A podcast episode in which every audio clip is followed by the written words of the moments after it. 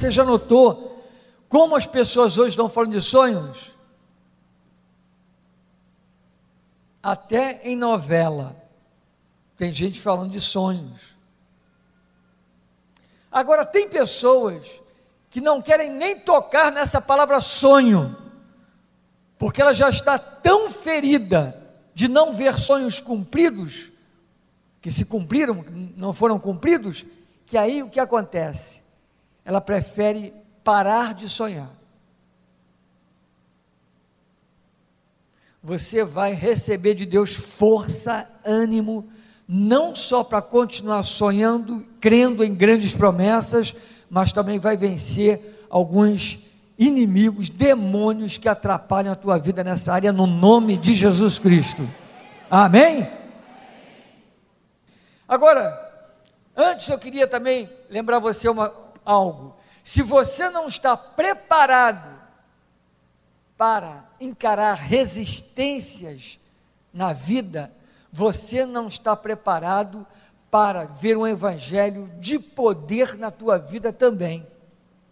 Não adianta a gente querer ver grandes milagres, não adianta a gente querer realmente algo poderoso acontecer na nossa vida se não estamos preparados para as resistências que a própria vida produz. As resistências que muitas vezes se levantam contra nós. Aqui há uma resistência que se levantou contra Jesus. Algo ali estava acontecendo. Quero lembrar você que Jesus está sozinho. Pedro ainda é o único que está vendo ele de longe, seguindo ele distante para ver o que ia acontecer, só para ver. Mas Jesus está sozinho, seus discípulos o abandonaram. Então aqui ele está olhando de longe, há uma resistência tremenda, está sozinho, solitário. Lembram dessa passagem antes que ele pediu que orasse com ele, os três, Tiago, Pedro e João, não oraram, dormiram. Então Jesus está vendo uma situação onde ele está sozinho, só. E aqui ele está diante de uma, vamos dizer assim, de testemunhas falsas, diante de uma situação que está cercando ele, diante de pessoas falando coisa que não é bem assim mas ele sabe que tinha que passar por aquilo. Ele precisava passar por aquilo tudo. Sabe, irmãos, é tempo de vencer os inimigos que vêm junto com grandes promessas. Deus tinha uma grande promessa para Jesus Jesus sabia aonde ia chegar, ele sabia qual era o seu propósito nessa terra, mas nesse momento aqui, ele está diante dos homens sendo julgado, sendo condenado, testemunhas falsas, coisas terríveis contra ele, mas ele sabia onde ele tinha que chegar. Tem promessas na sua vida? Sim. E uma das mentiras do diabo é dizer que você não é importante para Deus, não é importante para receber promessas de Deus. Mas eu quero dizer nessa noite, esse ano de 2009, Deus não só tem promessas para você, Deus tem promessas gigantescas para a sua vida, em nome de Jesus. E Satanás não vai te enganar com as promessas e nem vai te resistir. Aleluia! Jesus ali está passando por aquilo tudo, pessoas falando coisas, eles arrumando falsos testemunhos para condená-lo, para matá-lo. Jesus sabia que ia passar pela morte, Jesus sabia que o seu momento já tinha chegado, mas irmãos, naquele momento, realmente ele está passando algo na sua carne, na sua vida, é isso que nós precisamos entender. Porque se Jesus, um pouco antes, alguns versículos antes, ele pede para orarem com Ele, para ficar com Ele. Lembra o que eu falei domingo passado? Fiquem comigo, orem comigo. Ele queria companhia, ele queria alguém orando com ele. O lado, Jesus era divino e humano, o lado humano de Jesus está tá clamando por, por alguém perto, por compartilhar com alguém, por alguém ver a sua necessidade, naquele momento de oração, de estar juntos. E agora, Pegam ele, você sabe muito bem como foi isso tudo, foi traído por Judas, aquela coisa toda, e levam ele até Caifás. E aqui então começa, o sumo sacerdote começa com as perguntas, e aquele ambiente político, aquele ambiente esquisito, todo mundo olhando, e aquela coisa de Jesus ali. E fazem pergunta, e duas vezes a Bíblia diz que ele guardou silêncio, e ele nada respondeu, nada respondeu e guardou silêncio. Muitas vezes não vamos resolver nossos problemas falando muito. Às vezes é melhor calar e esperar em Deus. Jesus, diante de tal resistência, ele olhou para o futuro.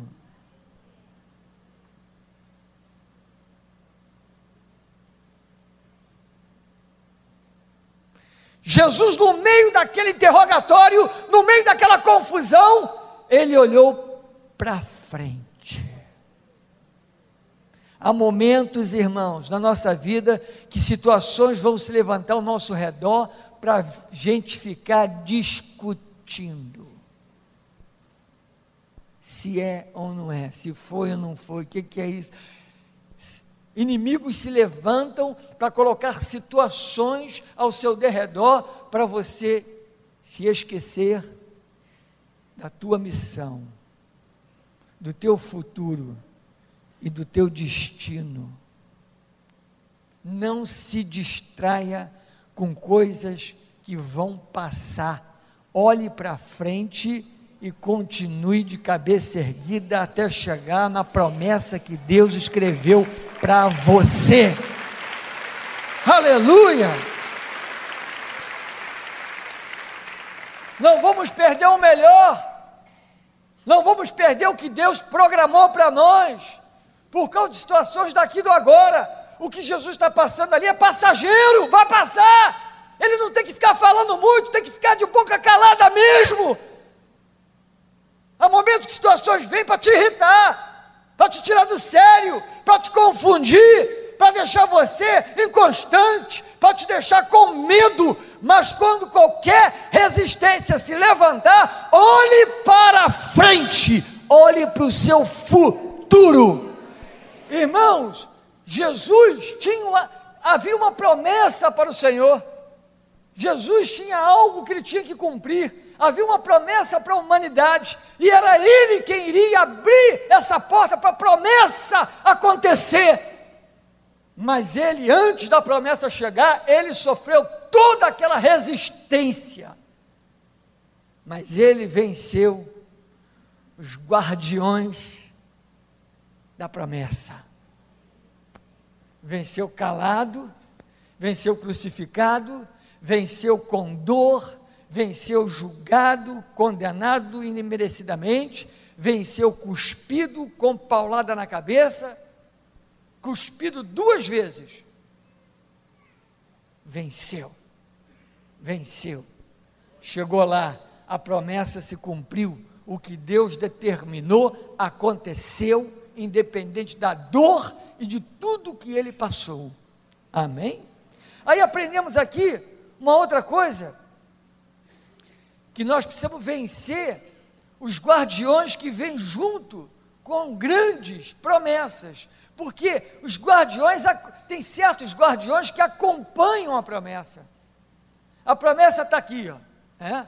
Aí o demônio olha aquela promessa tremenda que Deus tem para você, ele fica pensando: o que, que, eu, que, que eu vou fazer para isso não acontecer? O diabo não pode interferir às vezes atrasa, às vezes, bom, às vezes até interfere dependendo da pessoa se der ouvido a ele, né? Mas ele então, ele acompanha a promessa. A promessa vai indo, ele vai junto da promessa. Ele está ali ao lado a lado com a promessa, para tentar evitar, para tentar fazer alguma coisa para você não entrar, não conquistar, não tomar posse daquela palavra, daquela promessa, daquilo que Deus preparou para você a promessa vai ser encaixada na sua vida como luva. Amém? Aí nós aprendemos aqui algo.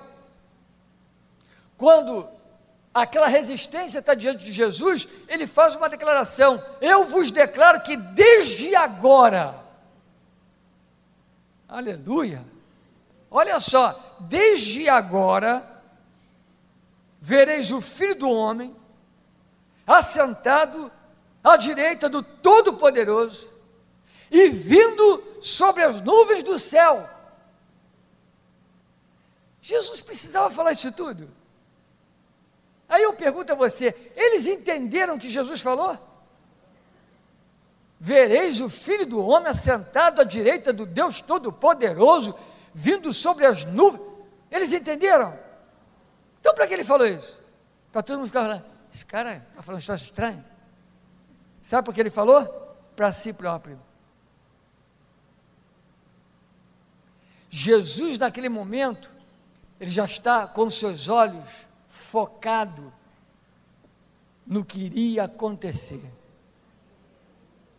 Podem me bater, podem cuspir na minha face, podem me dar paulada, podem me deixar nu, envergonhado, podem me abandonar, pode acontecer tudo, mas eu vou estar sentado à direita do Todo-Poderoso e eu vou voltar entre as nuvens, em glória.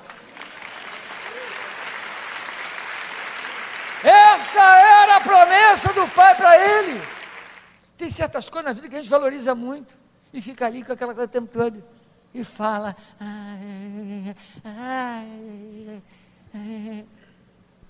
Pula essa página no nome de Jesus, meu irmão. Misericórdia, passa essa página, vai em frente. Voltando lá, Jesus, no meio daquela situação, daquela resistência, ele olhou para frente, olhou para promessa, seu olhar estava na promessa. Aprendemos aqui também que enquanto ele atravessava um verdadeiro inferno, ele se manteve olhando para o céu, para a eternidade.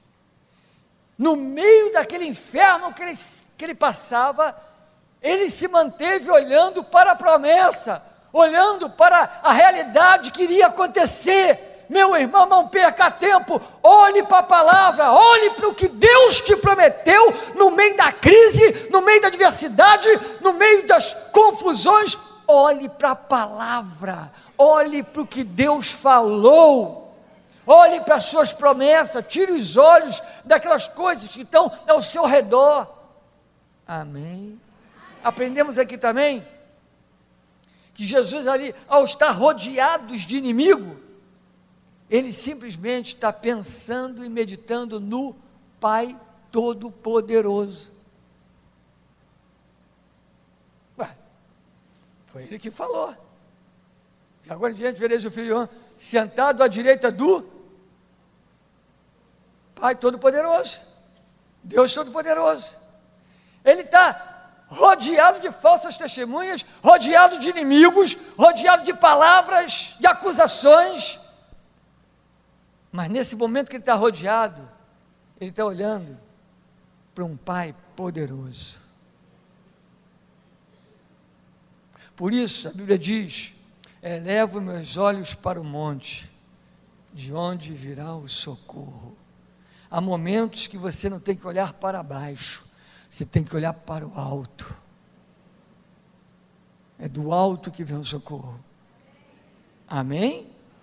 Se o próprio Jesus, Filho do Deus vivo, nos deixa isso aqui como ensinamento, irmãos, então nós temos que aplicar na nossa vida, sim ou não? Então, a melhor, aprendemos aqui que a melhor maneira para manter o equilíbrio é simplesmente fixar os olhos para frente. Quem aqui, como criança, andou de carro, ficou olhando pela janela, as coisas passando, você olhando, daqui a pouco Quem já aconteceu isso? Pensei que era só eu. Aí, quando acontece isso, alguém que está do seu lado, experiente, diz o quê? Olha para frente, olha para frente, olha mais para o lado, olha só para frente. É ou não é? Porque para passar um enjoo. A melhor coisa para se manter o equilíbrio é olhar para frente.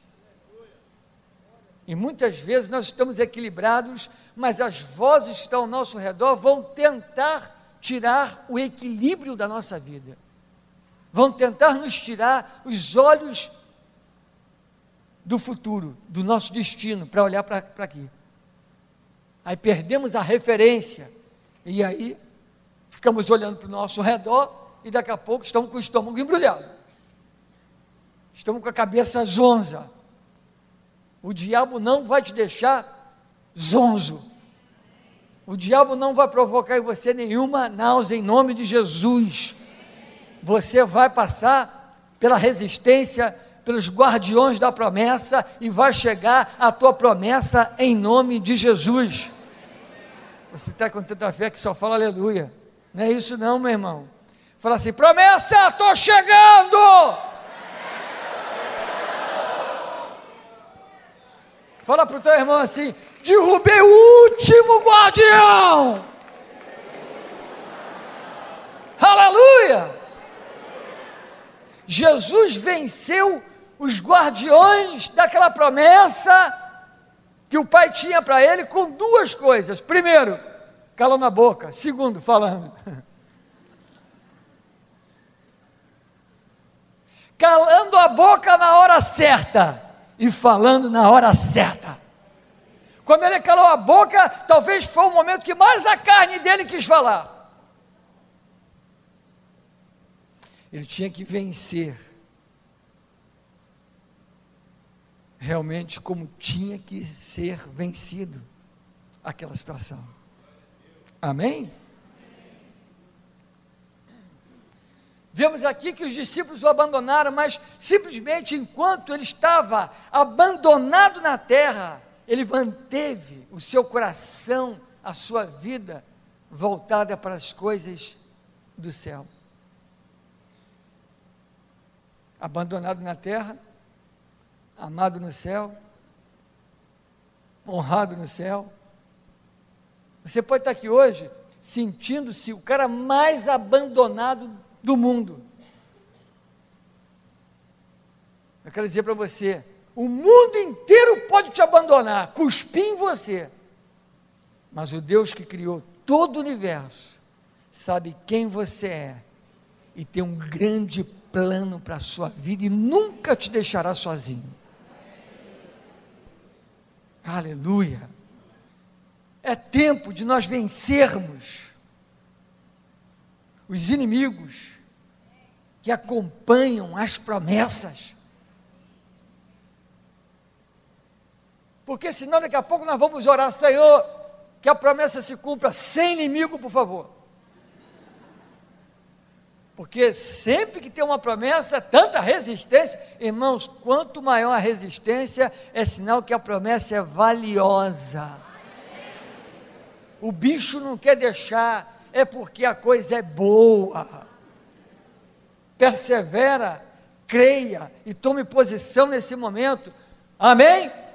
Um exemplo que eu vou dar: Canaã era uma terra, era uma terra prometida. Foi Deus quem jurou quem prometeu para os filhos de Israel terra prometida, ou seja, a terra boa que emana leite e mel.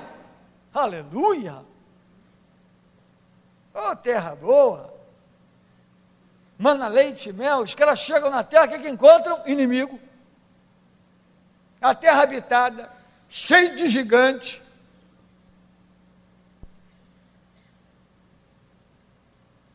promessa de Deus, mas já estava habitada pelos gigantes. Por isso Deus chamou Josué, capacitou Josué, e as últimas palavras de Deus para Josué, antes dele entrar na terra prometida, foi: ser forte e corajoso. Não foi jejua e ora. Jejuar e orar, ele já estava orando, jejuando. Josué era uma pessoa que acompanhava Moisés, Moisés estava lá no pé, do, lá em cima do monte, ele estava embaixo aqui, só olhando tudo. Josué tinha realmente uma, uma vamos dizer assim, uma vontade de entrar na presença de Deus e pegar aquilo tudo que Moisés está pegando. Ele tinha, ele era voltado para os valores espirituais. Mas aqui parece que Deus está dando a ele uma palavra natural, quando não era natural, era altamente espiritual. Ser forte e corajoso porque essa é a terra que eu jurei te dar. Tu vai entrar e vai possuir essa terra. Mas, Senhor, está cheio. Eu não sei se o Senhor está dando para ver daí de cima, o ângulo aí está dando para ver. Está habitada, cheia de gigante, cheio de demônio. Tem demônio para tudo quanto é lado, Senhor. Já contei. Parei em 3.898. Deus quer saber quantos demônios tem, irmão? Ele só sabe de uma coisa: todos eles já foram fulminados. Isso ele sabe. Amém? Então o que Deus está falando para Josué é: ser forte e corajoso, possua a terra, ser forte e corajoso, era o que ele precisava ser, porque o povo de Israel que estava no Egito era a única coisa que eles não eram, forte nem corajoso. Eram os medrosos que não sabiam lutar, murmurentos. Queremos as promessas, mas nos esquecemos dos guardiões das promessas, de inimigos peritos em só guardar promessa, inimigos peritos em só trazer para nós palavras para nos desmotivar quanto ao que Deus prometeu, mas vai cair em nome de Jesus. Então, os inimigos da promessa querem te dizer: você não tem direito a ela. Quando eles chegarem em Canaã, o que, que eles queriam dizer com aquilo? Olha, vocês não têm direito à terra, a terra já é nossa, já entramos. E quantas coisas essa palavra sutil vem a nós, irmãos. Quando a gente coloca para Canaã, é Canaã, Israel e tal, todo aquele povo, menos Josué e Caleb morreu né, no deserto. Agora, né, a gente sabe explicar a história todinha. Mas quando estamos passando pela mesma situação que eles passaram, a gente não sabe identificar.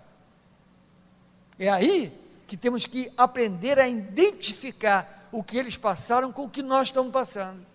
Porque às vezes você olha algo muito grande e uma vozinha se levanta e diz para você: Não, isso não é para você não.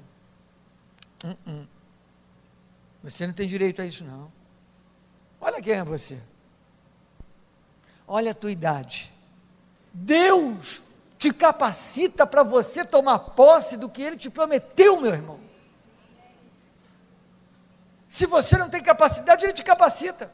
Se você não pode, Ele vai fazer você poder. O importante é você crer e olhar para frente. Crer e chamar a promessa. Crer e ver o futuro, o destino e dizer: não importa o que eu passo agora, mas eu sei que vai acontecer o que Ele me mostrou, o que Ele me prometeu. Amém? Então, em outras palavras, Deus te capacita para provisão. Deus te capacita, a provisão está lá, mas Ele vai te capacitar para você chegar lá, Ele vai te capacitar para você tomar aquela provisão. Irmãos, é impressionante, provisão requer ação. Creia, confie e esteja em ação para receber o que Deus preparou para você. Eu estou sentindo que está sendo derrubado um gigante é o gigante que diz que você não merece o que Deus prometeu. Você não é capaz, você não é merecedor. Ah, meu irmão, a graça de Deus é favor e merecido. Não importa se merece ou se não merece, é pela fé, é direito teu e você vai receber no nome de Jesus. Amém? Pode ser um ambiente infernal, não vai te parar. Pode ser uma situação muito drástica, não vai te conter. Deus te chamou e você vai receber o que está atrás da tua adversidade. Promessas estão lá. Os inimigos da promessa estão na frente. Mas os inimigos da promessa vão cair um por um. E a promessa vai chegar porque Deus falou e vai se cumprir. Vai ser conquistas de promessas impossíveis. Promessas que talvez você só lembrar já pense, acho que já era. Já se passaram cinco anos. Não importa se são cinco ou dez. Creia, chegou o tempo. O tempo não pertence a nós Mas uma coisa pertence a nós: é fé para crer e tomar posse. Você tem fé para crer, tomar posse, entrar em nome de Jesus. Amém?